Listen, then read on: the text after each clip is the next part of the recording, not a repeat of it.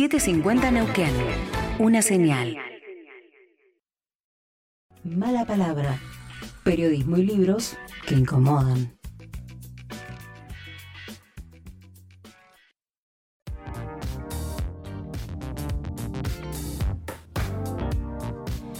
Seguimos aquí en Mala Palabra hasta las 21 horas. Les vamos a estar haciendo compañía y ya estamos en comunicación con el entrevistado del día de hoy. Estoy hablando de Gerardo Burton. Él nació en Buenos Aires en 1951, pero reside aquí en nuestra ciudad desde hace 35 años. Es periodista, editor de libros y poeta. Como periodista trabajó en diarios de la región patagónica, tiene libros de poesía entre los cuales se encuentra, tiene un montón de libros, pero para mencionar los últimos tenemos Radiofotos, Tranvía 4 y Heridas que no cierran. En 2013 publicó La Piedra y la Raíz, una recopilación de artículos periodísticos, y en 2017 su investigación periodística sobre la historia del petróleo en Neuquén, con el título Crónica del subsuelo, el petróleo en Neuquén 1918-2013.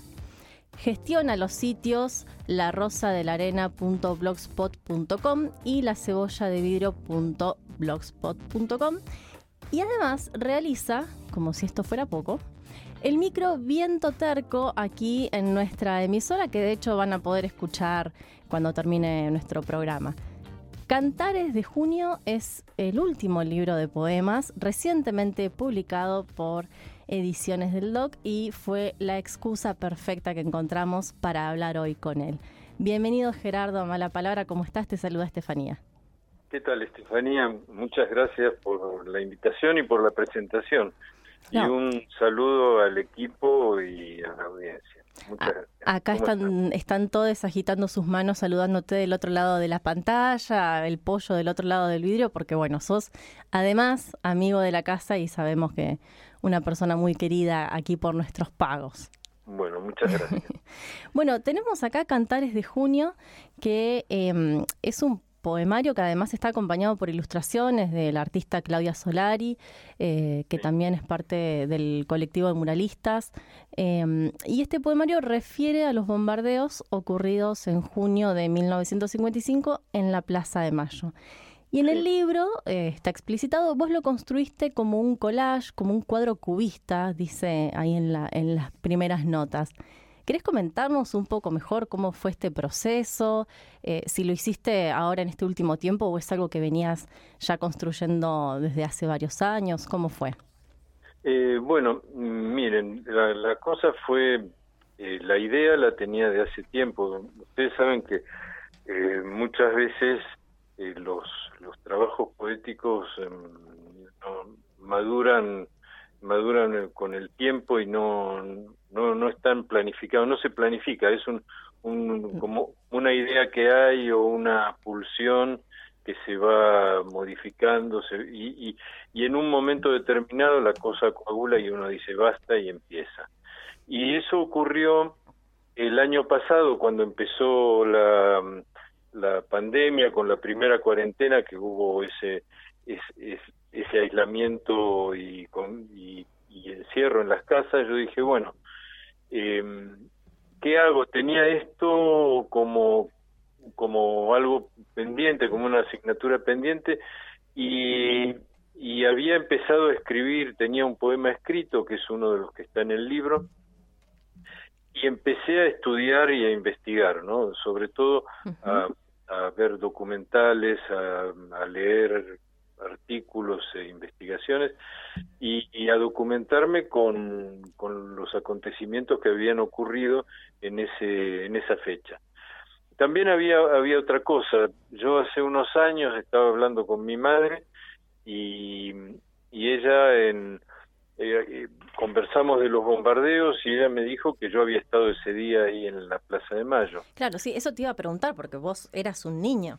Y tenía cuatro años, yo no me acordaba en, absoluto, pero parece que fue un que yo había ido con mi abuela a hacer un trámite a Plaza de Mayo y, y ocurrió todo esto y bueno, mm. después después a la tarde volvimos eh, volvimos a casa, no nos pasó nada, pero yo nunca fue algo que nunca se comentó y es mm. y es algo que ocurrió con ese con ese hecho, eh, tanto de parte del peronismo como de los que protagonizaron los, los ataques a la población, eh, fue un, un hecho ocultado, o del que se hablaba poco, de esas cosas que ocurren en la historia del, de los pueblos y de la gente, que hay cosas que se ocultan y permanecen en un segundo plano. Y esto fue porque en realidad, aunque hubo 370 muertos y más de 2.000 heridos, y, y, más, y más muertos a lo largo del tiempo, porque algunos heridos fueron muriendo después, no se, no se, no se hablaba de esto, y en cambio sí se hablaba de, la, de los incendios en las iglesias, mm. en San Telmo, Montserrat, Valvanera y Barrio Norte, que ocurrieron esa, esa misma noche. Y mm, la, lo, la opinión de los comentaristas y de los investigadores de entonces era que, por un lado, los, los eh, la, la, responsabilidad de, la, de los bombardeos se la, se la atribuían al mismo pueblo que había votado a Perón, porque Perón era un, tirano del cual había que deshacerse. Mm. Y, y por otro lado, los que los, los que protagonizaron esto, o sea, los, los, los que bombardearon y ametrallaron a la gente, eh, dijeron que, que la culpa la había tenido Perón, esa, esa era la, la tesis que habían que largaron, porque Perón sabía que eso iba a ocurrir y no, no hizo nada por detenerlo. Bueno, la cuestión no se va a saber nunca, pero lo cierto es que recién en, en el gobierno, en el primer mandato de Cristina Kirchner, el secretario de Derechos Humanos, Eduardo Dualde, eh, empezó a hacer una recopilación y un registro de los de las víctimas. De hecho, en Plaza de Mayo se, se emplazó un, un monumento que recuerda, están los nombres de los de, las víctimas registrados hasta entonces. Y se publicó un libro muy interesante que está disponible en, el sitio de la Secretaría de Derechos Humanos, que tiene fotografías, y es el principio de la, la primera lectura que yo tuve para hacer esto. Entonces, volviendo a los poemas, es, esa fue la materia prima, y mm. después ahí eh, empezaron a cruzarse otros otros lenguajes, otras otras miradas como las canciones de, tango y del rock, las, las eh, fragmentos de documentos o de consignas políticas, inclusive eh, citas de otros poetas, hay unas citas de Leopoldo Marechal y de y de Néstor Perlonger, por lo que recuerdo ahora. Hay cadáveres de Perlonger.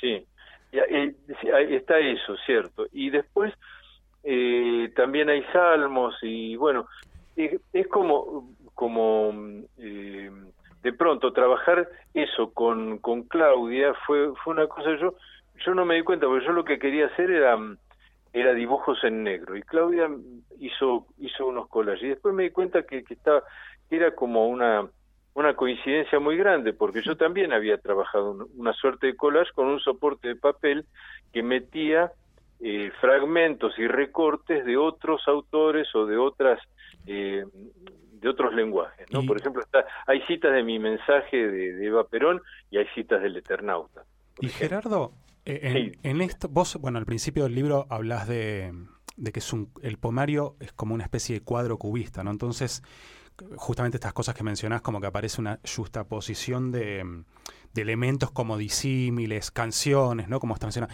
Y que en ese sentido, digamos, o sea, que como que algunos pueden parecer medio extraños entre sí, ¿no? ¿Qué, qué, afinidad encontraste? O sea, ¿cómo, cómo fue que uniste esos elementos?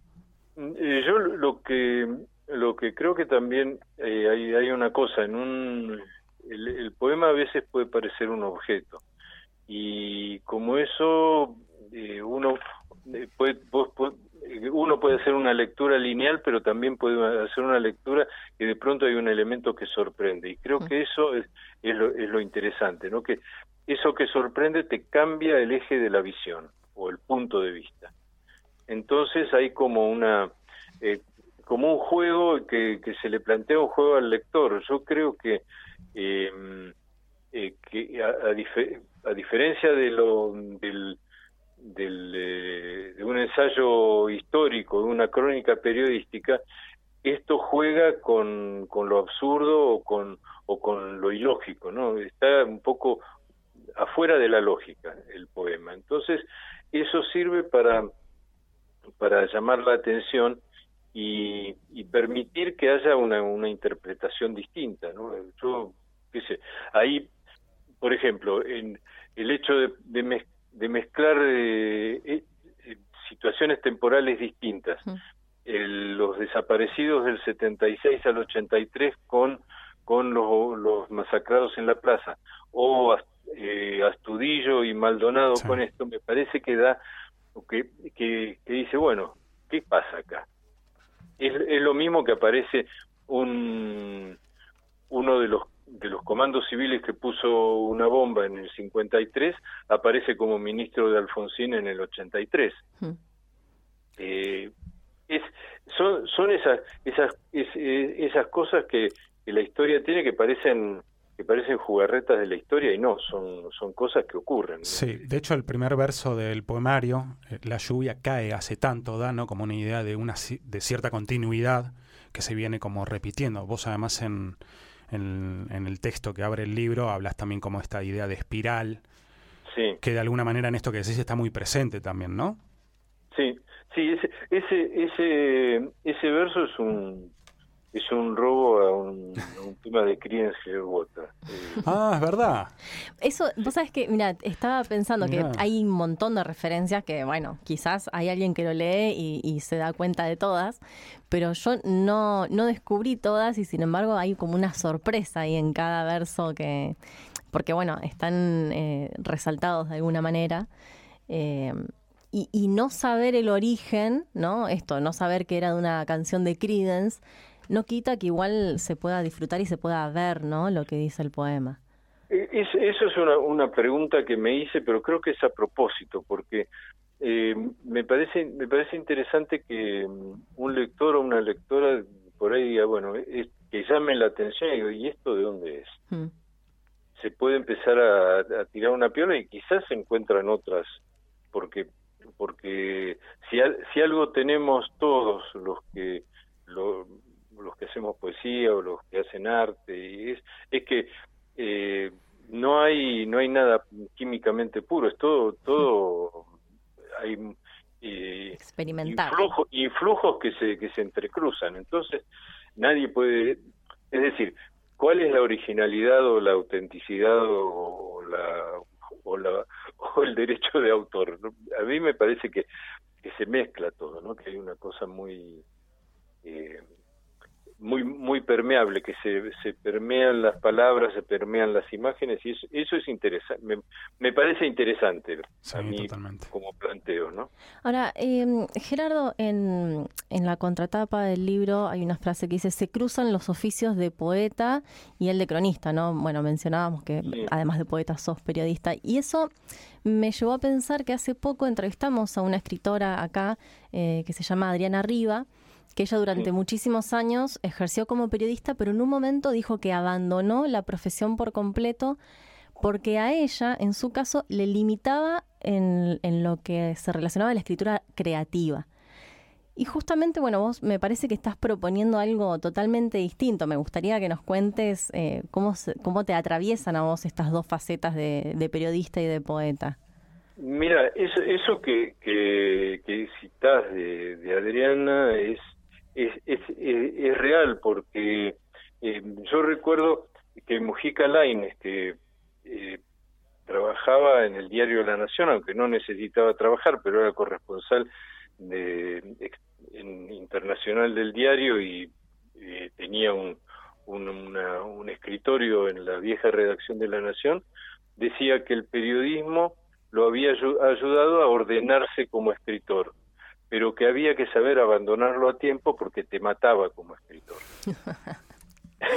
Entonces, yo, yo creo que el, en mi vida lo que hago es tratar de abandonar un poco el periodismo para, para poder, pero, pero sí, siguen coexistiendo, pero, pero yo ya no trabajo como periodista desde este tiempo completo. Me, eh, en una época sí, y, y realmente eso ocurre. Si vos no podés dejar de, caso yo es, lo que pensaba para mí. Si yo no podía dejar de trabajar como periodista bueno tenía que meter adentro del, del, trabajo periodístico todo lo que lo que pudiera para para para seguir ejerciendo los dos oficios no qué sé yo meter un poco de humor un poco de alguna alguna imagen en la crónica qué sé yo. Eh, por ejemplo Rodolfo Walsh es un tipo que que, que, es, es un genio como, como escritor de, cuentos y, y, sus crónicas son una delicia, son crónicas perfectas, hmm. no, no, no tienen desperdicio. Uno, uno agarra, justamente estos días estuve viendo una, una crónica de él cuando estaba en el diario Noticias, lo mandaron a Palestina, mm, sí, a Palestina a cubrir una, una de las eh, de las etapas del levantamiento de la OLP y, escribió un libro de 60 páginas. Son unas crónicas maravillosas, ¿no? Entonces, eh, eh, quiero decir, se, se puede hacer literatura de alta calidad con el periodismo porque el periodismo es un literario también. Totalmente. Gerardo. eso. Yo, perdón, yo te quiero llevar otra vez a, algo del libro que a mí por lo menos me, pareció eh, percibir. Hacia el final, digamos, de, los poemas, si uno los lee obviamente de manera progresiva, para decir así, si bien vos contabas los bombardeos, los distintos tipos de violencia y esta continuidad que, quizás señalabas, a mí me pareció atisbar que hay también como una, eh, ¿cómo decir?, un intento de recuperar también como cierta esperanza. Hacia el final decís, hay que buscar una victoria, recordar las batallas ganadas hace tiempo, volver a ganarlas. Y en otro poema dice, no todos fueron derrotas ni tormentos. En las victorias está el secreto. ¿Está eso un poco, esa idea de, de, pese a todo recuperar cierta esperanza, cierta lucha todavía? Eh, vos, vos sabés que esto es, eh, es algo que en, la mitad del, del proceso de escritura me ocurrió. Eh, son dos cosas, ¿no? O tres. Eh, una es, este, eh, yo cuando estaba escribiendo ese poema que citas, yo en realidad lo empecé a escribir durante una, una charla por Zoom que estaba dando Alicia Castro. Y Alicia Castro decía, no, no recuerdo bien la cita, pero decía que que nosotros no, no tenemos que, pensar solo en la derrota, nosotros tenemos que, crecer a partir de las victorias que tuvimos como, como pueblo y como, como sector dentro del, sector político del que hablaba ella. Después hay otra cosa, está la, la canción de, de Miñoña, que se le atribuyen a Lito Nevia, pero Lito puso solo la música, que es quien quiera oír que oiga, mm. ese de la historia la escriben los que ganan. Sí, que vos lo, lo, citás en un poema. Yo creo que es cierto, la historia la escriben los que ganan, pero también la historia, eh, los que escriben también pueden ganar la historia, ¿no? Entonces, hmm. eso, eso hay que escribirlo. Y, y por otro lado está, y, y acá la, la tercera cosa, es que eh, Daniel Santoro el bueno, el artista plástico, siempre siempre dice que una una característica del, peronismo como como fuerza política es que eh, a diferencia de otras fuerzas políticas el, peronismo basa su su su práctica política en la felicidad del pueblo.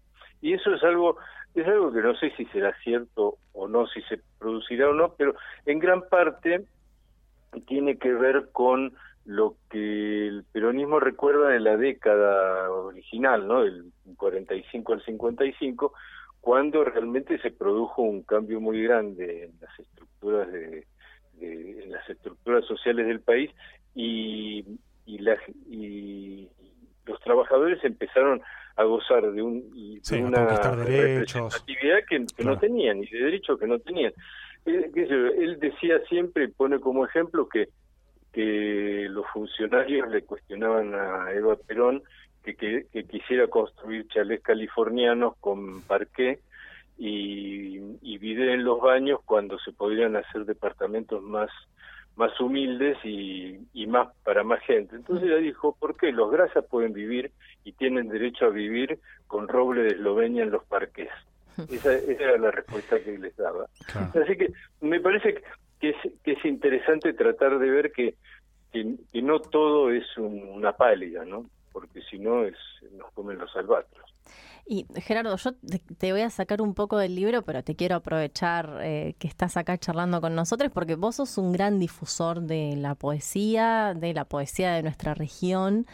Así que te quiero preguntar, por un lado, ¿qué particularidades ves o, vos podés encontrar en, nuestra poesía neuquina o patagónica?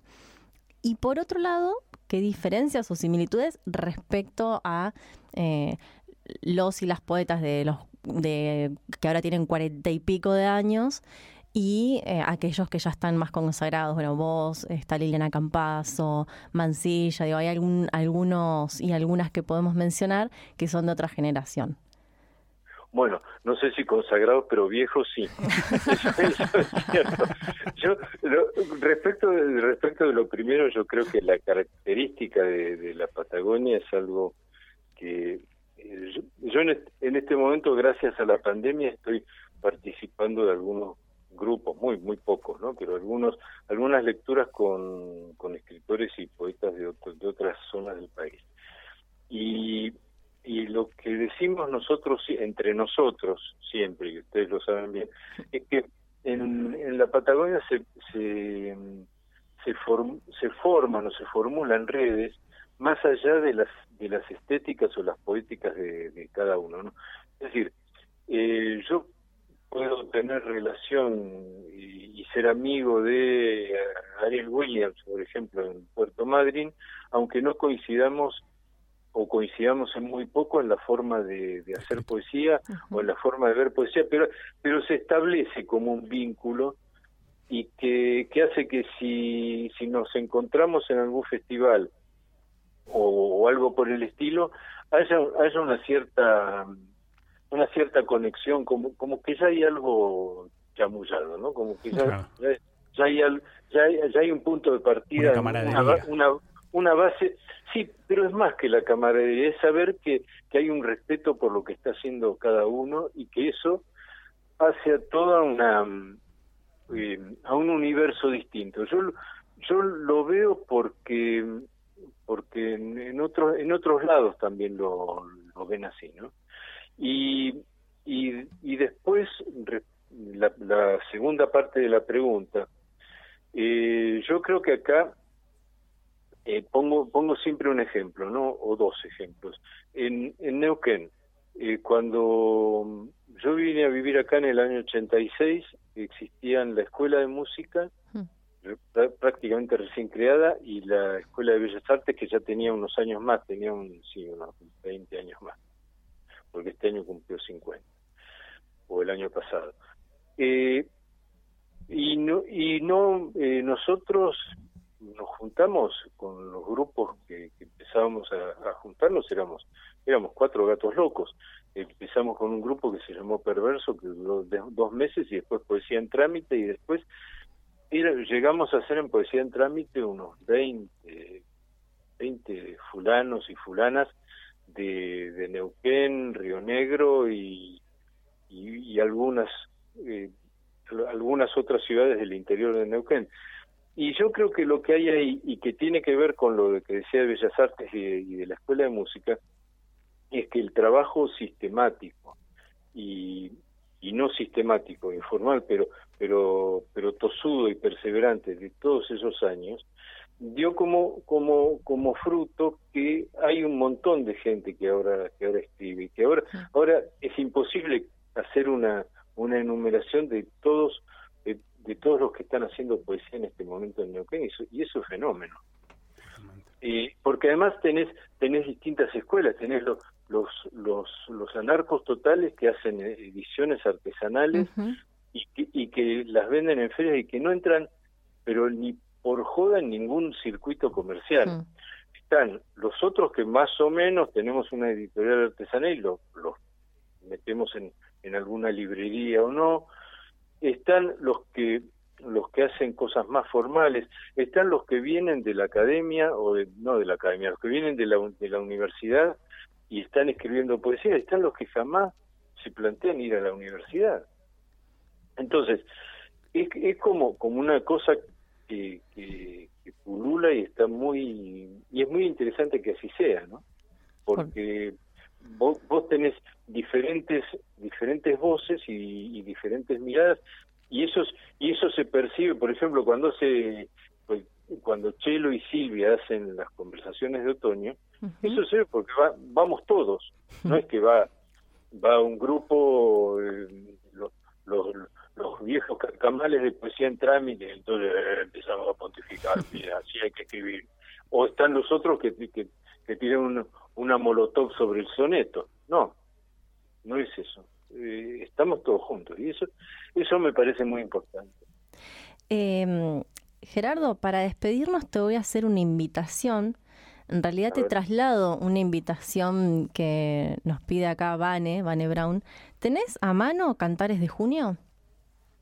Sí, sí, lo tengo demasiado a mano, está lleno. Bueno, te queremos invitar a que por favor nos regales una lectura de uno de, de tus poemas, el que vos quieras, para que todos y todas las que están del otro lado puedan escucharte. Bueno, bueno, eh, si voy a leer uno, uno breve, así no le saco demasiado tiempo más, es eh, el, el, número 6 del, del, eh, del, libro. Es lo, lo, elijo porque es justo el que tiene la cita del, del poema de Perlonger. Mm.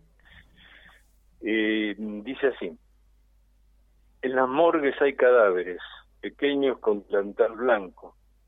La lluvia no cesa y hay cadáveres y en la plaza árboles, monumentos, edificios pelean su lugar con 10 toneladas de bombas, automóviles, colectivos, trolebuses, camiones, espanzurrados tranvías, aceite combustible, sangre sobre el empedrado y encima hay cadáveres, trozos, perros, esquirlas de carne muerta y no más dolorida esa carne, sacrificada la carne por la libertad, esto vence la democracia, que muera el tirano que no murió. Muchas gracias. Muchísimas gracias a vos, Gerardo. Te mandamos un abrazo gigante desde acá y gracias por esa lectura también. Muchas gracias, un abrazo a cada uno y cada una de ustedes y, hasta pronto. Hasta pronto. Hasta pronto, Gerardo. Chao. Hablábamos con Gerardo Burton, autor del libro Cantares de Junio, y nos vamos a ir escuchando este tema que se llama Movimiento y que justamente está interpretado por Juan Burton y Cecilia Eyman. En movimiento, mujer, faculteando mujer, fabricando mujer, volanteando, campaneando, asambleando